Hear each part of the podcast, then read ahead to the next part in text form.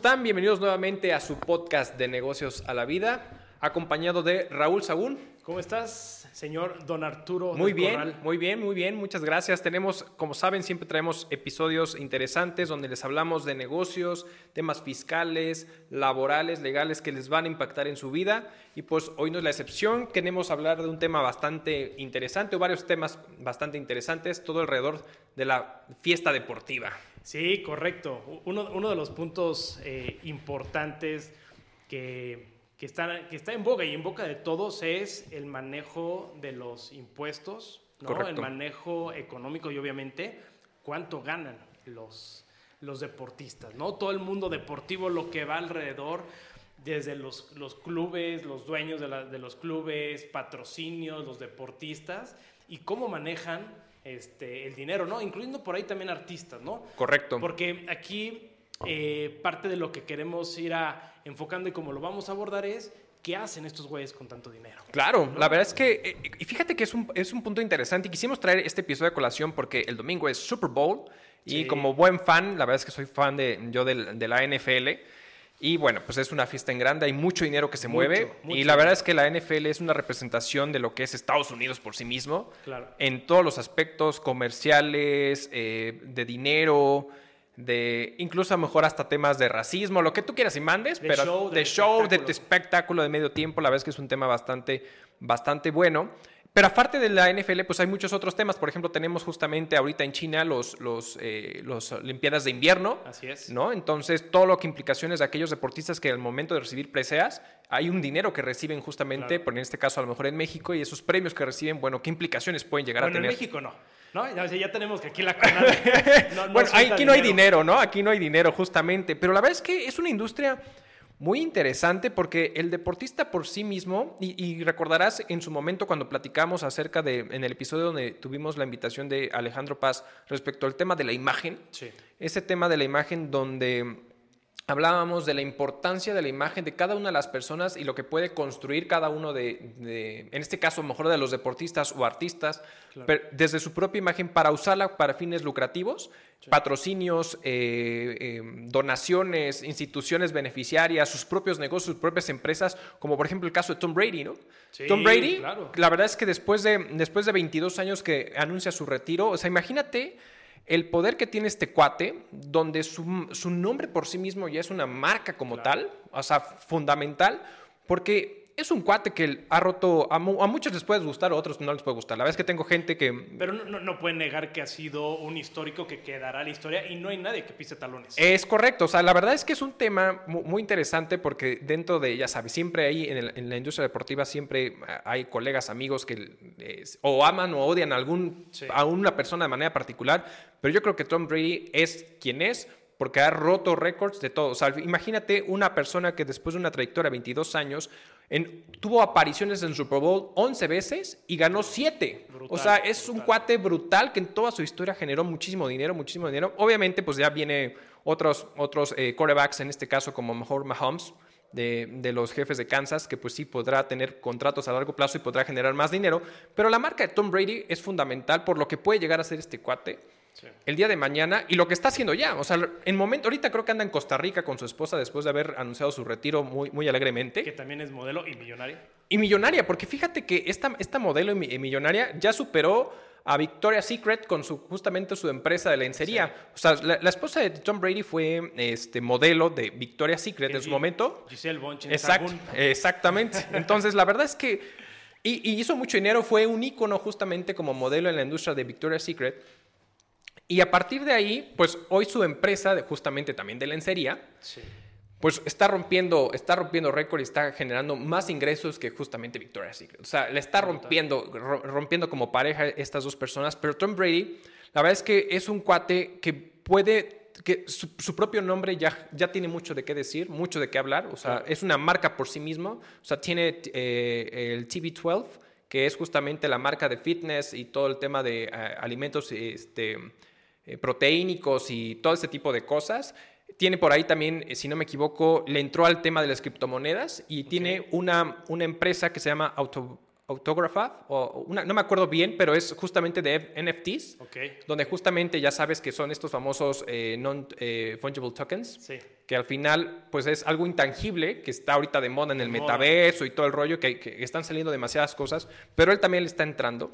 Y también ya tiene su propia marca como eh, para ropa deportiva, ¿no? O, ropa de camisetas y todo, que se está vendiendo entre 120 y 140 dólares. O sea, es un cuate que se sentó a hablar con los dueños de Target, los dueños de Macy's allá en Estados Unidos, y dijo, a ver, quiero poner, quiero poner Brady, Brady Brand este, justamente como tal y, ver, y generar negocio, ¿no? La verdad es que y lo, lo, ha sabido hacer, ¿no? Lo ha sabido hacer. Lo mismo pasó con Jordan. Exacto. ¿no? Jordan creo que es el deportista mejor valor. Su fortuna va asciende a creo que 1.2 billones de dólares. Es brutal. Brutal. De hecho, él tiene una marca, Jordan Air. Digo, además de los tenis, también este, ropa deportiva. Y que de hecho su marca, que es una filial o digamos subsidiaria, no sé si esté bien dicho así, de Nike y que son los que ahorita visten al PSG. Es correcto, es correcto. Son, son de los otros tantos que lograron hacer fortunas a partir de esa imagen que tienen, ¿no? Así es. Pero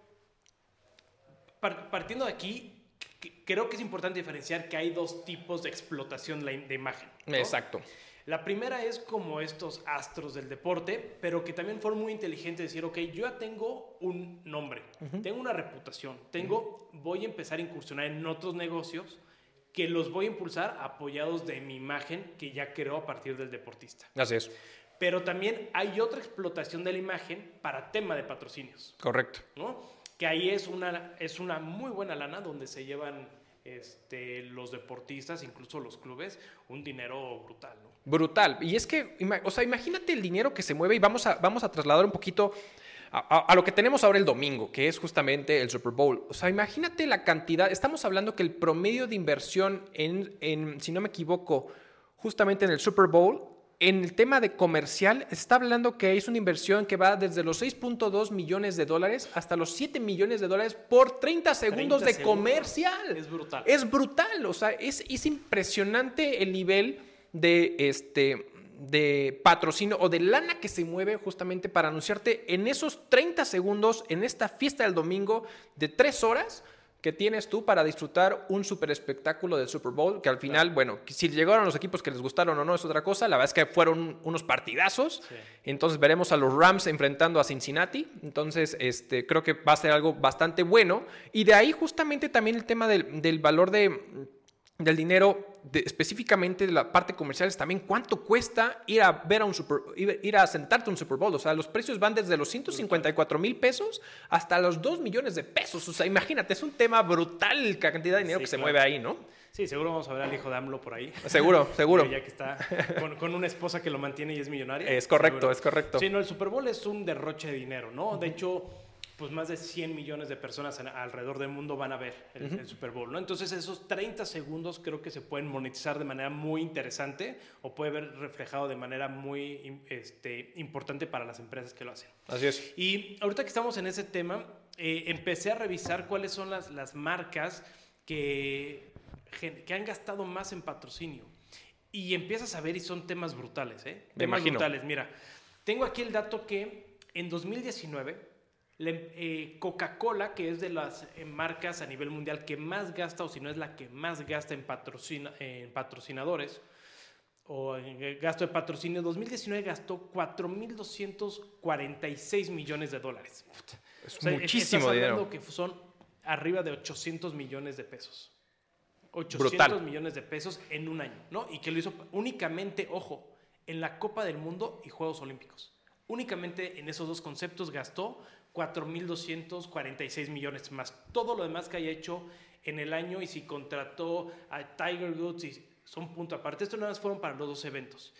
Y de ahí tenemos que Pepsi maneja la UEFA, ¿no? Maneja, bueno, la, Champions, tiene a Lionel Messi, Red Bull, ahorita que es el equipo de moda con la incursión de Checo, ¿no? Claro. Este, tiene, un, tiene un patrocinio, bueno, tiene su propia, este, como se llama, su propio equipo de, Fórmula 1, tiene una inversión de 640 millones de dólares ¿va? de patrocinio anual. Ok. Para, y hace poco Oracle acaba, este año, Oracle acaba de otorgar de patrocinio 500 millones de dólares al, al, este, al equipo de Red Bull. Órale.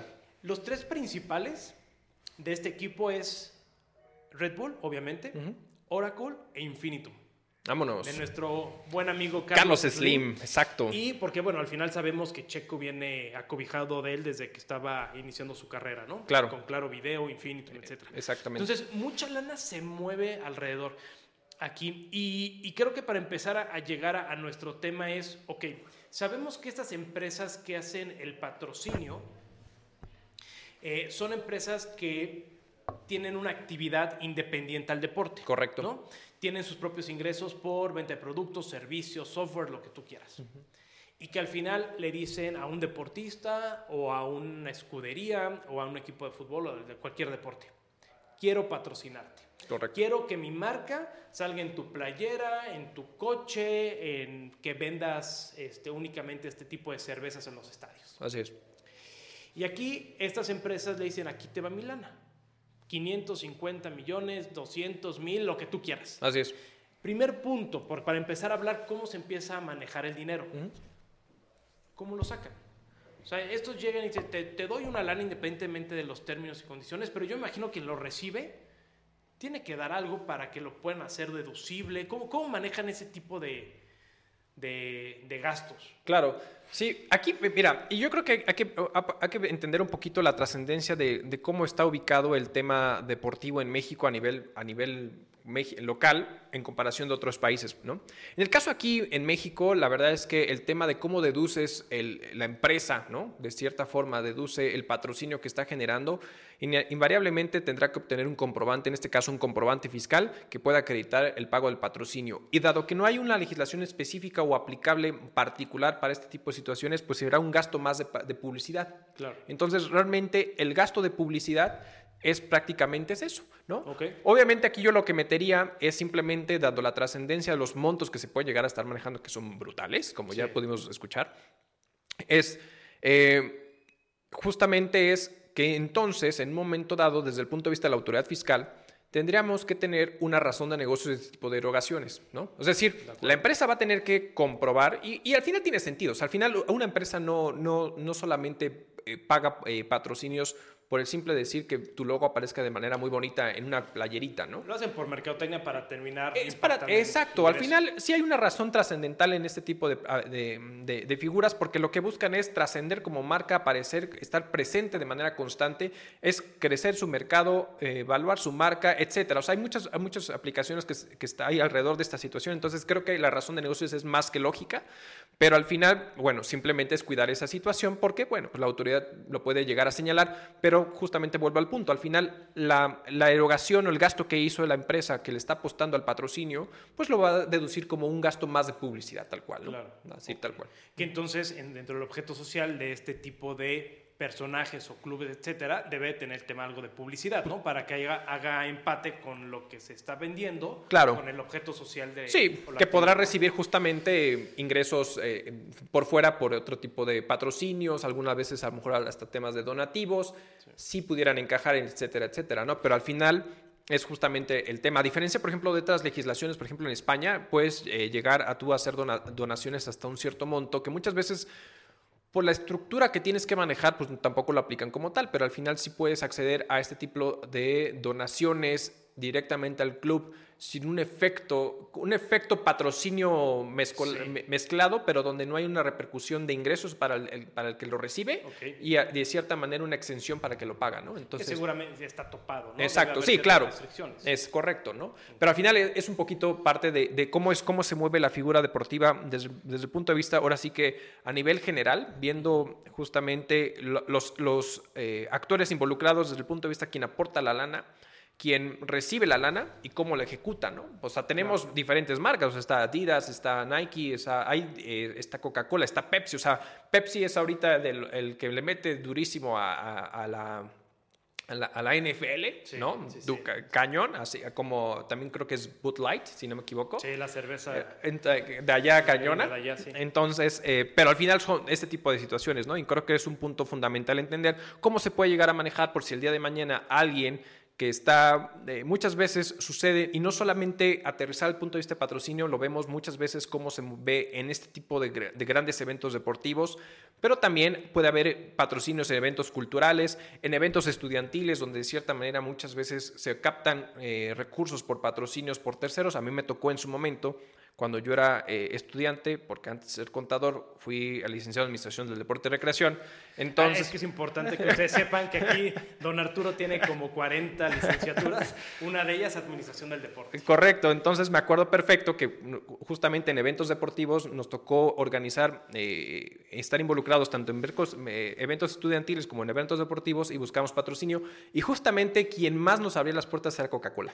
¿En serio? Coca-Cola es quien más puertas nos, nos abría en su momento eh, era con el que eh, automáticamente teníamos, eh, por así que abierto diferentes situaciones, tanto a nivel económico como principalmente a nivel producto. Cuando era eventos deportivos, lo que más nos apoyaban era con, obviamente, con aguas, con, en, ese caso era Powerade, no me acuerdo, este, etcétera, ¿no? Pero justamente es como, como, como de cierta manera podemos conseguir y esos son los efectos, ¿no?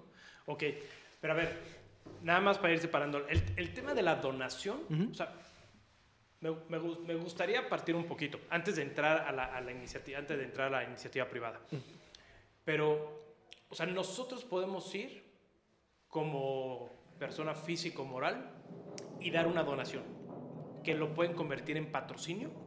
En, en teoría, en teoría no. O sea, al final, en este caso, aquí en México, en teoría no. ¿no? Porque al final es aquí en México tenemos muy bien separado lo que son donativos deducibles, ¿no? que llevan un, cierto porcentaje topado para hacer un deducible un donativo, y por otro lado el tema de publicidad, ¿no? que en este caso como a través de la figura de patrocinio. Dado que al final aquí en México tenemos topado el tema de la, eh, la deducibilidad de los donativos por sí mismo y aparte de que quien recibe el donativo pues tiene que estar aprobado para recibir donativos, emitir el comprobante de donación, etcétera. O sea, todos los requisitos fiscales y legales que hay alrededor en México es un parteaguas distinto, ¿no? Y se supone que muchas veces el tema del donativo, el deber ser, es que se supone que no, pues no hay, no quiere sacar ventaja ni provecho del tema, ¿no? Pero yo, yo podría ir a la CONADE Podría ser a CONADE. Hacer una, de, hacer una donación. Hacer una... Me queda claro que nadie lo va a hacer porque lo hacen con fines de que salga la marca, la publicidad. Correcto. Y porque si donas, pues seguramente tu comadre Ana Guevara se lo va Exacto. qué, qué, feo, ¿no? O sea, qué feo después de haber sido un atleta que, que, de cierta manera, y digo, como atleta yo creo que se respeta, se admira toda la labor que hizo aquí en México. Ya a nivel político, como tenemos a ella, a Cuauhtémoc Blanco, que están metidos en la política y hacen destrozos eh, en sus en diferentes sectores. Pero bueno, al final creo que hay todo un tema ahí, ¿no? Todo un tema, todo un tema que ya será ahora sí que tema de otro, otro episodio. Oye, me voy ahora a iniciativa privada. Entonces, yo como club ya recibí el dinero, ¿no? Ahorita lo voy a separar un poco ese patrocinio de, de las personas físicas, ¿no? del, del, jugador, del deportista. Claro. Yo como empresa ya, ya recibí ese dinero, lo tengo que hacerlo como una captación de ingresos, en la mayoría de los casos, con algunas excepciones como España y posiblemente en algunos otros países, pero yo ya recibí el dinero. Ahora ese dinero yo lo voy a tener que hacer el pago, ¿no? A todos mis gastos, ¿no? Claro. todos los gastos que tengan. Y creo que de los gastos más fuertes son el tema de los deportistas. La nómina. La nómina, la nómina como a todos. Que aquí empezamos con números estratosféricos. Claro. ¿no? Tenemos un PSG, cuánto le está pagando a un Mbappé, a un Messi, eh, United, cuánto le está pagando a un este, Cristiano Ronaldo. Y también irnos al tema del golf, Fórmula 1, NFL, porque creo que el fútbol a nivel global, a nivel mundial, es como el más visto, más sonado. Correcto. Pero no es donde los deportistas generan más ingresos. Correcto. ¿no? La, la, NBA también tiene unos ingresos brutales. Claro, sí, ¿no? Y ahí es en donde empiezan a pagar. Vámonos a concentrarnos ahorita en México, ¿no? Porque no podemos estar haciendo un derecho comparado con todos los países para ver cómo, cuál es la figura que puede tener la contratación de un deportista. Pero al final, si estás de acuerdo conmigo, yo como empresa tengo que contratar a un deportista para que, se, para que haga la actividad del club. Así es. ¿Cómo hago la contratación? ¿Cuál es el, el, esquema? Porque puta, muchos dirán, oye, pues de seguro le dan un recibo de nómina. Oye, seguro los tienen a través de otras empresas, pero oye, pero ahorita ya se terminó el tema de la subcontratación. Claro. ¿Cómo manejan esa parte? La verdad es que es un tema muy interesante porque creo que en México estamos atrasados en nuestra legislación desde el punto de vista deportivo, ¿no? Vamos a, o sea, al final en México a diferencia de otros países, por ejemplo, principalmente en Europa, sí hay una legislación aplicable específicamente para el tema deportivo como, como ente independiente desde el punto de vista, a pesar de que en la Ley Federal de Trabajo, en, este, en, nuestro caso, sí tenemos un apartado particular, como pequeño, muy, pequeño, muy corto, de unos cuantos artículos referente al tema de los deportistas profesionales. Eh, que de cierta manera al final es un reconocimiento que el deportista profesional está vinculado a un club deportivo, ¿no? O alguna institución deportiva. Por lo tanto, ese vínculo al final crea una relación subordinada entre el deportista profesional y el club o la institución deportiva. Por lo tanto, hay un tema de sueldos y salarios de por medio.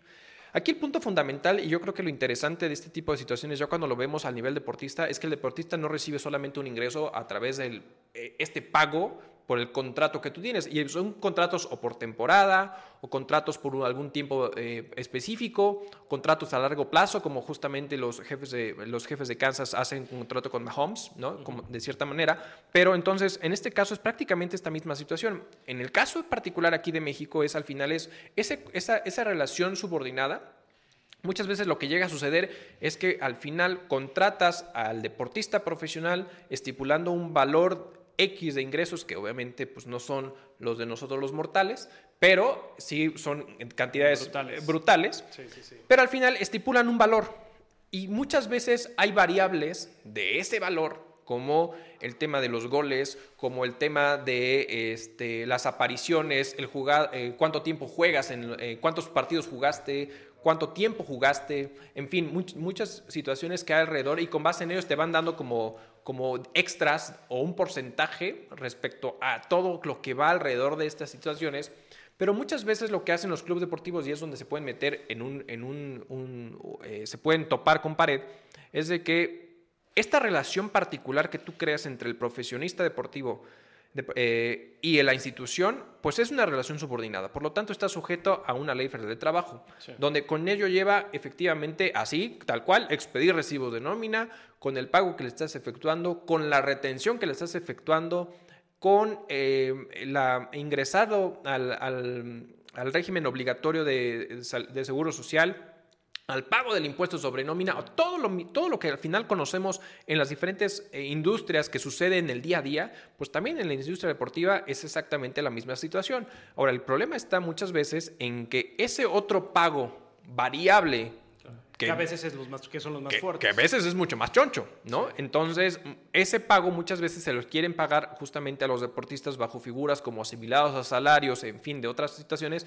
con el efecto de evadir la responsabilidad laboral de cierta forma que hay alrededor de estos deportistas, ¿no? Entonces, Aquí el punto fundamental es que creo que se puede meter en un conflicto muy importante con las autoridades porque realmente hay un acto simulado, de cierta forma decir, bueno, pues esos pagos variables extras son parte de la relación subordinada que tú tienes con la institución deportiva, ¿no? Y entonces ahí es un tema importante. ¿Y por qué digo que no estamos tan actualizados? O sea, por ejemplo, en, en el mercado europeo hay legislación aplicable justamente específicamente para que al final haya una situación, y es lo que también España, por ejemplo, de manera particular, donde sabemos que es donde se mueve mucho también dinero por los deportistas, porque están las dos grandes marcas eh, deportivas en el top 5, si no me equivoco, de las marcas más ranqueadas en cuanto a ingresos, que son Real Madrid y Barcelona, que están por debajo, si no me equivoco, de los Dallas Cowboys de la NFL, los Yankees de, Nueva York y los Knicks, ¿no? Entonces... Eso es un buen dato, no sabía. Es, es un tema bastante interesante,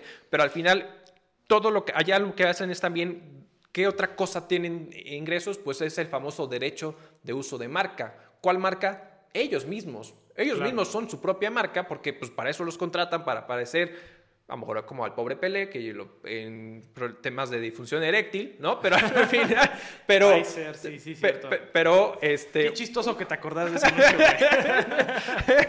pero al final, o sea, hay muchas cosas alrededor justamente de ese tipo de situaciones, ¿no? Entonces, pero en, en, en base estricta, al final es, hay una relación subordinada entre la temporada por el cual fue contratado eh, el deportista profesional en este caso con la institución deportiva aquí en México, ¿no? Tal cual. Claro. No, es, eh, sí, e, es, es, un tema. El tema laboral ahorita las autoridades se han puesto mucho más complicadas. Claro. Y la realidad es que también, o sea, la carga y, todo, y, todo, el tema laboral es complicado para los empresarios, ¿no? O sea, es. Es, es, un monto y sobre, es un monto muy alto, una carga, eh, una responsabilidad muy alta y sobre todo a ese tipo de niveles de montos. Pero a ver, entonces, ¿qué pasa ahorita, como bien dijiste, la, la imagen? O sea, porque puede ser muchos que, y, y lo traigo a colación porque en su momento, eh, el club aquí en México, Guadalajara, fue muy criticado uh -huh. cuando recién eh, lo adquirió Jorge Vergara. Jorge Vergara. Que en paz descanse. Que en paz descanse, ya se nos fue el Shark Tank. Este. Eh, ya ves, ya, ya me viste que me Bueno, cuando, cuando, este señor lo compra, uh -huh. una de, la, de las partes del contrato decía que dentro de los servicios que le iban a prestar, no solamente a los deportistas o los futbolistas, no solamente era para el tema deportivo, uh -huh. sino para la explotación de su marca. Ok, sí y que sobre esas ciertas actividades que tenían que estar sujetos o obligados a hacerlo, creo que por ahí salió hasta, creo que terminó yendo, creo que 15 años, una madre así, sí. este, se les iba a pagar. Así es. Entonces, no sé, yo creo que por ahí va en el decir, oye, yo por futbolista, que es mi contrato directo contigo, que es para uh -huh. lo que te estoy contratando, te voy a pagar un millón de pesos, no sé, al mes. Uh -huh pero por las actividades en la cual va a ser la explotación de imagen que no va relacionado con el fútbol, te voy a pagar tanto. Es correcto. Entonces creo que hay una brecha muy inteligente en decir, oye, esta actividad laboral directa es de fútbol y esta explotación es variable y te pago a destajo conforme se requiera. Correcto. ¿No? Correcto. Así es. Entonces, es un tema bien interesante. Ahora, la, la parte de dinero, digo, yéndonos a, a otros deportes y a otros niveles, porque digamos que el fútbol en México es bien pagado, uh -huh. pero la realidad es que la explotación de la marca de las personas o de los fútboles aquí en México no tanto, de hecho el fútbol es pésimo aquí, yo creo que les pagan prima por cada vez que la cagan o se tiran, porque es pésimo, pero a ver, vamos, vamos a hablar de grandes ligas, ¿no? Uh -huh. es, estoy viendo aquí de los top mejores pagados a nivel mundial, primero Michael Jordan, claro. de, to de toda la historia tuvo un ingreso por la módica cantidad de 2.620 millones de dólares. Okay. Hay nada más. Ojo, ¿eh? Eso sin contar todo lo que generó alrededor de, de su imagen, ¿no? Que vamos a tocar. Uh -huh. Luego está Tiger Woods, el golf. Claro. ¿No? El, el, golf que es algo muy selecto, que no a todos les gusta, muy pocos lo ven, 2.100 millones. Luego nos vamos a Arnold Palmer, no tengo ni idea quién sea, 1.500 millones. Luego empezamos con Cristiano Ronaldo, Lionel Messi. Está Floyd Mayweather, que uh -huh. también ha generado millones, millones. Está nuestro Canelo. Claro. ¿No? Canelo que también ha generado muchos, muchos millones. Incluso por aquí está David Beckham, ya de los últimos. Uh -huh. Bueno, nivel do, eh, posición 12, 1050 millones. Taco y Bryan, Shaquille O'Neal, bla, bla, bla, ¿no? Pacquiao, este, Hamilton, ahorita también está, ahí está este, listado son muchas personas, ¿no? Sí. Es, es, mucho ingreso el que tienen. Y ahora, vámonos con cómo lo manejan ellos. Ya, ya sabemos a, a, de manera general cómo, cómo el, el, club deportivo o la marca, o lo, como quieras decir, hace la contratación para estas personas, ¿no? Claro. Ya, ya sea por a destajo, por la imagen, por temporada, por partido, por una actividad específica. Es y que al final saca el, el, ahí el club tiene que administrar su dinero, ¿no? Este, y cómo lo maneja, pues cada quien, ¿no? Ya ves que ya tenemos el, a, al Cruz Azul que, este, que lo estaban buscando por tema de evasión fiscal y que tenían ahí este, empresas fantasmas, etcétera, ¿no? Y de hecho, parte de lo que estaba evadiendo era el pago de ISR sí. por parte del club y futbolistas y también el tema del IMSS y del Infonavit. Correcto. ¿no? Sí. Que ahí traía como una brecha legal en materia fiscal en la cual querían aprovechar y pues no pagar, ¿no? Que Así al final es. creo que hasta Billy Álvarez, uh -huh. pues se terminó yendo a la fuga durante un tiempo, ¿no? Ya no sé qué pasó con este señor, pero bueno, ahí también tienen malos manejos que en distintas empresas he visto a, a nivel mundial. Ahora, vámonos al tema de la lana, ¿no? De sí, los claro. deportistas, al sí. final, ¿dónde queda? Los deportistas ya a estos niveles, como estamos hablando Jordan, Cristiano Ronaldo, Mayweather, etcétera, tienen dos ingresos principales, uh -huh. ¿no? Uno es por la actividad del deporte que realizan y el otro es por los patrocinios, que está el segundo tipo de patrocinio que hablamos, ¿no? El primero que van directamente a la empresa, en donde puede decir un Oracle o un tag o Infinitum decir, oye, yo quiero que en el, en el, en el coche de la escudería aparezca mi marca, o yo quiero que eh, Cemex salga en la playera del Tigres. Así es. Pero la otra son los patrocinios por la persona. Claro. ¿No? que esto hemos visto que ha generado mucha polémica, pero también mucha riqueza, ¿no? ¿Y a qué voy con esto? Las marcas cuando patrocinan a una persona, claro que ven la imagen, pero es, es, bien importante considerar que también, no solamente por la fama, sino que se identifique con los valores. Es correcto. Porque ya ha sucedido en otras ocasiones que cuando hay alguna, algún deportista hace algo que no va con la imagen, le retiran el patrocinio. Correcto, y le dicen, ¿sabes qué? No me quiero vincular contigo, claro. te, quito. Entonces, este es el segundo gran este, ingreso que tienen los deportistas y que va relacionado, ahora sí, como bien decías al principio, a su imagen, a su persona, ¿no? Porque lo que son ellos es lo que se representa una tal marca que quieren que la exhiban, ¿no? Y de ahí tenemos Coca-Cola, propio Nike, TAG, Omega y N cantidad de marcas, ¿no? Este, fíjate que estuve revisando y ahorita de los puse de, los futbolistas, ¿no? Porque digo, son como los más sonados y que más les gusta a nivel general. Mira, el año pasado el, el, futbolista que más ganó fue Cristiano Ronaldo. 125 millones de dólares, nada más. Nada más. Pobrecito este güey.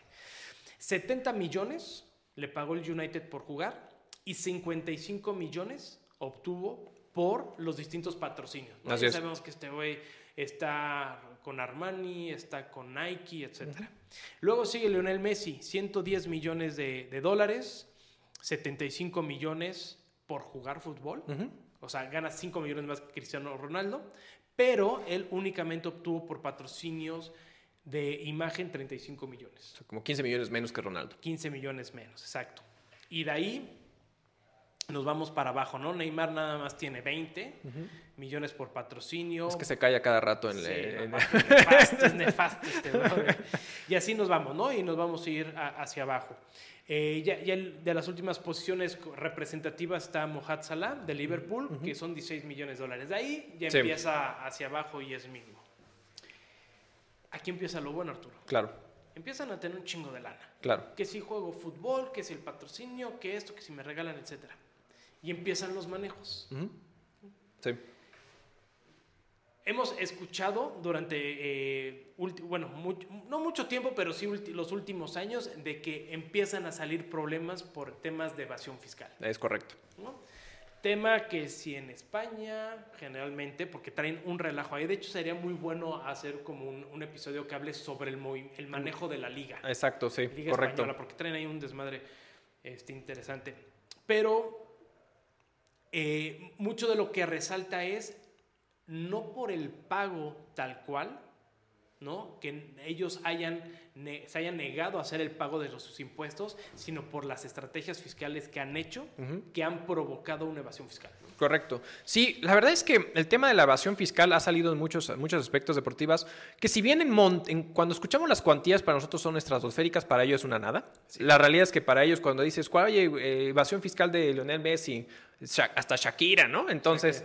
Este, la verdad es que los montos para nosotros, pues evidentemente es bastante elevado. Para ellos, pues es lo que traen en su cartera casi. Exacto. Entonces, eh, pero al final sí existe ese tipo de problemáticas. Específicamente, fíjate que hay un tema muy curioso con, con yo creo que en varios lados, pero por ejemplo en España, que es por donde justamente Shakira, Lionel Messi, todos han tenido, bueno, Lionel Messi en Argentina, este Cristiano Ronaldo, no, recuerdo si ha salido algo referente a él, pero muchas veces la problemática es justamente... No, de él salió nada más que creo que había violado a alguien, pero... Tantito, no más. Pero de dinero creo que sí, De dinero no. o sea, con dinero no tiene problemas. Con dinero no tiene bronca. Muy bien. Pero fíjate que hay un punto interesante es justamente mencionábamos los dos tipos de ingresos que pueden llegar a tener justamente los deportistas. Por un lado, obviamente tienen el, servicio profesional que ofrecen, que es prácticamente su valor en el juego, así como el el dinero que cobran por el uso de su imagen y marca para, para poder ser la, la, voz y la imagen representativa como ícono, como imagen, como esfera de una marca particular, ¿no? Entonces, obviamente ante esta situación reciben lana ¿no? Y muchas veces ese, ese tipo de situaciones eh, como tal, que se reciben eh, de manera particular, es el tema de em, qué pasa con, esas situaciones. Y específicamente con España creo que es lo que sucede. Muchas veces lo que hacen es constituyen sociedades en una offshore o en un paraíso fiscal, que es muchas veces lo que sucede como para poder trasladar el dinero en esos paraísos fiscales. Y de cierta forma lo que sucede en, de manera particular en esta situación es que em, resulta que el principio es cómo le trasladas la imagen de persona física, es decir, yo, Cristiano Ronaldo, a la entidad que va a estar administrando la marca como tal. Le tienes que ceder esa, esa marca justamente a esta empresa que constituyes en una, en una sociedad en el extranjero, en un paraíso fiscal como tal. ¿no?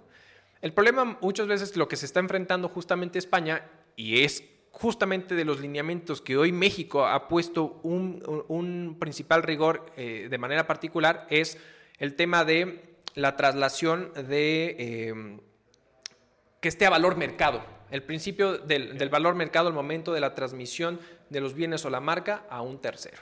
Entonces, de entrada dices, oye, quiero ver que efectivamente la marca que tú estás trasladando como ente, persona física, a esta nueva sociedad, primero, esté a valor mercado. ¿Y por qué tiene, digo a valor mercado? Porque pues, hay que establecer un valor ganancia y pagar un impuesto de por medio. Segunda, que al final en un momento dado los valores o lo que tú estés cobrando de esa marca en un momento dado respecto a, en el extranjero, respecto a esta situación, pues que efectivamente estés cobrando eh, a, un buen, a un, a un valor. Y lo que dice España, oye, todo ese dinero que está ingresando a ese paraíso fiscal, en realidad tendría que estar entrando a España porque es tuyo y te representa, ¿no? Porque aquí hiciste el ingreso, Exactamente. aquí la actividad, tienes que pagarlo aquí. Y es lo que muchas veces sucede justamente en esta situación de manera particular. Entonces creo que es un punto eh, importante, muy interesante tomar como base lo que llega a suceder y por eso encontramos que muchas veces ese tipo de dineros, ese tipo de ingresos los reflejan en paraísos fiscales como tal. Tenemos Pandora Papers, ¿no? Sí, exactamente. Mira, estuve revisando Pandora Papers, digo, para los que no les suene, todo empezó a través de los Wikileaks, ¿no? En donde un hacker empezó a sacar información y empezó a exponerla para exponer a, distintas personas. En lo de los Pandora's Papers eh, se enfocaron en estas empresas offshore, principalmente encontraron 14 empresas en paraísos fiscales, sacaron, chécale, o sea, más de 650 investigadores generaron 12 millones de documentos que pusieron públicos para decir, señores, aquí están la crema innata empresarios, deportistas, artistas, todo, de quiénes son los que están haciendo estrategias que mandan a paraísos fiscales su, su, lana para no pagar impuestos o reducir la, la, tasa tributaria que generalmente se va a cero. Y mira, de los que encontré, Shakira, tu Shakira que todo el tiempo la, la mencionas, está Julio Iglesias, Miguel Bosé, Ángel de María, Pep Guardiola, salió por ahí este, incluso en otros como Pandora Papers, Panama Papers, salió Aramburu Zavala, salen muchas personas. Que al final es lo que tú dices. Empiezan a hacer estrategias para mandar cierta cantidad de dinero para que no haya esa carga tributaria tan alta, ¿no? Y, también lo que mucho pasa es que estas grandes eh, deportistas, celebridades, etcétera, utilizan empresas o tienen creadas empresas, como bien dices, en las cuales les administra el negocio. Entonces, si yo soy Pepsi o Nike y te digo, oye Arturo, te voy a eh, promocionar a ti, te quiero este, dar un patrocinio por tu imagen, lo, lo, que tú vas a decir, sí, pero a mí no me contratas. Claro. Me contratas a Arturo del Corral Inc. o quien sea que está en las Islas Caimán. Ah, perfecto. Entonces, la, yo como marca le pago a las Islas Caimán y las Islas Caimán te da a ti la orden a través de un contrato y en lugar de que sean 100 millones, igual tú recibes 5 millones. Correcto. ¿No? Entonces empieza a quedar ahí. Entonces empieza a ver esas triangulaciones entre muchas otras estrategias que lo que usan o lo que provocan es menos, eh, reducir el pago de impuestos. Correcto. Y, sí, y, justamente aquí hay un punto muy interesante, porque creo que la complejidad de este tipo de prácticas o de este tipo de figuras es entender la trascendencia de dónde realmente tienen su famosa residencia para efectos fiscales. Porque al final es, hoy en día puedes estar a lo mejor jugando en España o en Bélgica o donde tú quieras y mandes, y entonces hay que entender un poco la legislación local para saber si te vuelves o no residente de este país, para saber el tratamiento que te tienes que dar, ¿no? Vamos a pensar que viene un extranjero en los clubes mexicanos deportivos, eh, en el fútbol, pues justamente vienen extranjeros que son contratados en esos clubes y dependiendo de la temporalidad, su centro de interés vital y muchos factores conforme a nuestra legislación local, pues son residentes fiscales para efectos mexicanos. Y entonces justamente aquí es donde luego muchas veces puede llegar un conflicto de decir, oye, a ver, tú tendrías que estar pagando, si te vuelves un residente fiscal mexicano y al final, imagínate, tú tienes, tú como marca, te está pagando un patrocinio en España, en Bélgica, en Rusia, donde tú quieras y mandes, pero eres residente fiscal mexicano, por el simple hecho de que estás aquí y eres residente fiscal mexicano, entonces me tienes que acumular el ingreso por el valor total de los ingresos que tú percibas a nivel mundial y es donde luego está el problema ahí justamente el tema de Pandora Papers y el tema de los paraísos fiscales, yo digo, no está mal que, que, tengas lana o que tengas inversiones en paraísos fiscales, no está mal. El problema está que lo quieras esconder. Claro. Que es donde justamente la autoridad le está apostando, porque hay, hay países que te dicen la renta es mundial, la renta es territorial, tenemos como la isla Malta, que al final es, vamos a pensar que constituyes esta sociedad que va a administrar tu imagen en la isla Malta, pero es un ingreso del extranjero, pues para efectos de de esta isla, es un ingreso exento de impuestos. ¿Por qué? Porque no es territorial, no se ocasionó en Malta, sino se ocasionó en el extranjero. Y esas son figuras que al final muchas veces los deportistas, las empresas, las personas utilizan para evadir impuestos y el problema no está en que hagas esas estrategias agresivas o no, el problema está en cómo las haces para evitar impuestos y evadir los impuestos o no informarlo. Por algo tenemos hoy en México el tema de los esquemas reportables, el tema de estar informando a la autoridad, el tema de reconocer el ingreso si estás eh, eh, recibiendo beneficios en un paraíso fiscal de manera inmediata, sin que hayas habido distribución, si tienes el control efectivo. En fin, hay muchos factores alrededor justamente de esta situación y es donde entonces a, una, a la falta de entendimiento de la legislación local en la que te encuentres, fue lo que le pasó a, Shakira. Shakira cuando dice, y perdón que lo mencione tanto, pero es que la verdad es que el, problema con ella fue que España le dice, oye, me debes impuestos, vérate, yo estoy residiendo, no me acuerdo en qué, en qué lugar dijo que estaba residiendo, voy a, voy a mentir. Europa, en, en, en algún otro lugar. Y entonces, cuando en este caso la legislación española, en este caso, voltea a ver y dice España, a ver, ¿no? Pues yo veo que tú estás más de X tiempo en España, pues eres residente española y me pagas a mí. Entonces, ¿cómo? Con tu renta mundial. Entonces, sí me debes impuestos. Y entonces es como sucedió este tipo de situaciones, ¿no? Que de igual, el monto para ella es nada, ¿no? Pero al final... Sí, me, saqué algunos montos porque sí, sí, sí, son cuestiones sonadas, ¿no? Pero al final termina siendo muy amarillista decir los van a meter a la cárcel y el adeudo. Por ejemplo, ahorita que lo, lo, lo, lo de Shakira lo, investigué porque sé que te gusta mucho y, y, cantas este, de sus canciones, pero mira, el adeudo de Shakira era de 14.5 millones de euros. No es mucho dinero. No. Digo, o sea, quisiera tener una cuarta parte, pero no es mucho dinero para ella, ¿no? Por ejemplo, ahorita estábamos hablando que, que Messi, Messi estaba, ganó en el último año 110 millones de dólares. Y el adeudo que tenía, y que creo que hubo una relación ahí que algo que si su papá, si era su representante, no sé qué su madre tenían, fue de 4 millones de euros. O sea, 4 millones de euros para un ingreso de 110 millones de dólares no es representativo. sí, explico? Porque ni siquiera fue sobre un solo ejercicio, sino fueron distintos ejercicios en donde detectaron que, debía no tanto. se enteró de manera correcta. Es correcto. ¿No? Entonces, sí, sí hay muchos, este, digamos, pequeños escándalos que los toman de manera amarillista también como para hacerlo, pero sí, hay otros en donde sí generan este, eh, estrategias muy agresivas en donde buscan pagar lo, eh, lo, menos posible. Que al final, como bien dices, creo que se puede reducir la tasa tributaria a través de estrategias debidamente definidas, pagando lo que se debe pagar y ahorrándote hasta donde puedas ahorrar. ¿no? Claro, Sí, no, eso es, eso es, es, un punto fundamental y la importancia.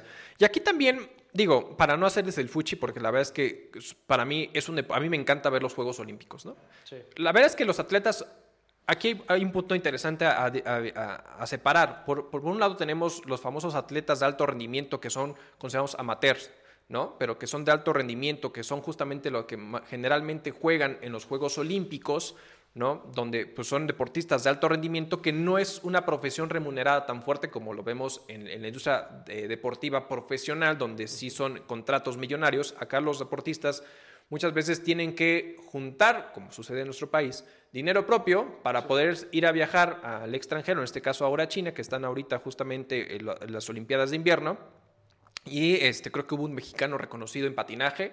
que, algo así este, La verdad es que qué padre, o sea, porque al final fue el, fue el primer mexicano que, que, estuvo ahí, la verdad es que qué padre. Pero al final regresan a México y sabemos que muchas veces, o se supone que muchas veces, cuando, porque esta vez no sucedió, me queda claro que hubo un conflicto ahí con Ana Guevara, con el tema de los premios, con el tema de las preseas y el dinero, pero en teoría se supone que se les da ciertos premios cuando tú traes preseas.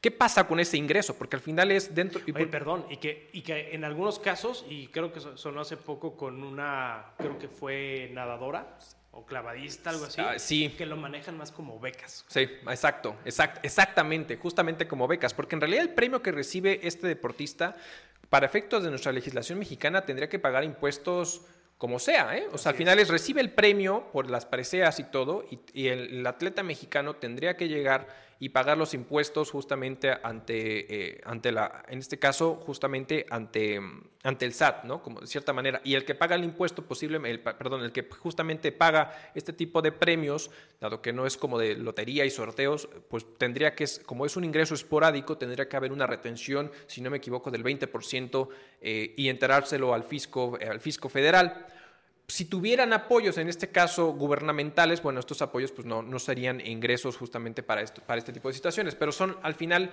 vemos un poquito la diferencia y la escala entre los ingresos de los deportistas de alto rendimiento de las Olimpiadas, que personalmente me encanta ver las Olimpiadas, pues si eso es ver, eh, bueno, es un deleite ver justamente la calidad deportiva de estos atletas, pero obviamente cuando tú ves la diferencia de ingresos es, brutal, o sea, es, abismal, o sea, no, hay, no hay modo de poderlo comparar a, temas deportivos profesionales, donde vemos justamente toda esta movedera de dinero y toda esta situación de manera particular, ¿no? Como sí, correcto. Sí, sí, sí. Mira, otro esquema que, que, estuve revisando y que es muy común en, temas de deportivos, digo, en, en, todo, ¿no? Pero en los deportivos ha también dado mucho las famosas fundaciones. Eso, uff, claro. O sea, públicamente hacen sus fundaciones, supuestamente quieren ayudar, nunca te enteras exactamente quién hacen, a quién le dan, pero sabemos que las fundaciones es otro esquema que utilizan para empezar a generar donativos que sean deducibles de impuesto y la fundación te quede el dinero. Así es. Sí, y eso, es otro mecanismo que justamente muchas veces utilizan, pues sí, para evadir impuestos. Por algo también hoy... Y, traduciendo esto a nivel mexicano, la verdad es que por algo justamente nuestro, nuestro presidente, no, yo personalmente estoy en contra de lo que dijo porque no tenemos eso, pero al final dijo, no está, aquí las empresas y los, o sea, ahora sí que los profesionales no, están para generar eh, beneficencia, ¿no? Para eso está el gobierno. Y entonces lo que tienen que hacer las empresas es pagar impuestos y nosotros nos encargamos de lo demás. De regalarlo para votaciones. Lo que es, exactamente, ¿no? Entonces justamente a, falta de recursos para poder lograr esos objetivos, y no nada más con este gobierno, con todos los gobiernos que han sucedido, pues al final existen organismos eh, alternos de que son propuestos por iniciativa privada que justamente lo que buscan es pues, generar una contribución este, de beneficio social si hay un trasfondo de que seguramente hay, ¿no? En, cuanto al tema, no sé si yo no creo tanto para evadir impuestos, pero sí para reducir el pago de los impuestos. Sí, sobre todo reducirlo, ¿no? Ya, ya hablar del tema de evasión, creo que sí. es, aventarnos a, a, comentar algo que no, que no sabemos que es complicado. Seguramente algunos buscan ese tipo de esquemas, pero no podemos generalizar, ¿no? Así es. Perfecto. Raúl, ¿algo más que quieres comentar? No, creo que nada más que los que nos están escuchando, que, tengan o sea, que les quede como claro que muchas de las actuaciones o eh, estrategias que generan este tipo de deportistas, eh, empresas, pues son para cuestiones sí de, ver dentro del marco legal que tanto se puede reducir, ¿no? El, su carga tributaria. Hay que tener, creo que, un panorama más completo al momento de escuchar esas noticias en las cuales dicen que se adeudan y que se van a meter a la cárcel, porque muchas veces ellos ni siquiera son los que manejan el dinero. Es correcto. Ellos no tienen el conocimiento ni la escuela, como muchos de nosotros, para hacer ese tipo de estrategias. Al final se apegan a, una recomendación, a un despacho, algo. Exactamente. Y la, realidad de lo que yo estuve buscando montos, pues en realidad los montos que supuestamente adeudaban en comparación con su patrimonio es... Es nada, es, exacto, sí. O sea, realmente hasta te pones a pensar, dices, no tiene tanto sentido hacer todo el desmadre que pudieron hacer, convertirse en noticia este, amarillista o de manera pública esto, ¿por qué no representa este, algo, un descalabro o algo tan representante en su patrimonio? Así es. Pero bueno. Pues bueno, la verdad es que muchísimas gracias por acompañarnos. Por último, Rams o Cincinnati. ¿Quién vas? Yo creo que Cincinnati. Yo voy por Rams. Pues muy bien. Nos vemos. Arturo, gracias. Nos vemos. Síganos en todas las plataformas. También estamos en YouTube, den la campanita y compartan el programa a quienes crean que les guste o a quien no les guste para que lo hagan sufrir. Exacto. pues muchas gracias, Raúl. Hasta luego. Hasta luego.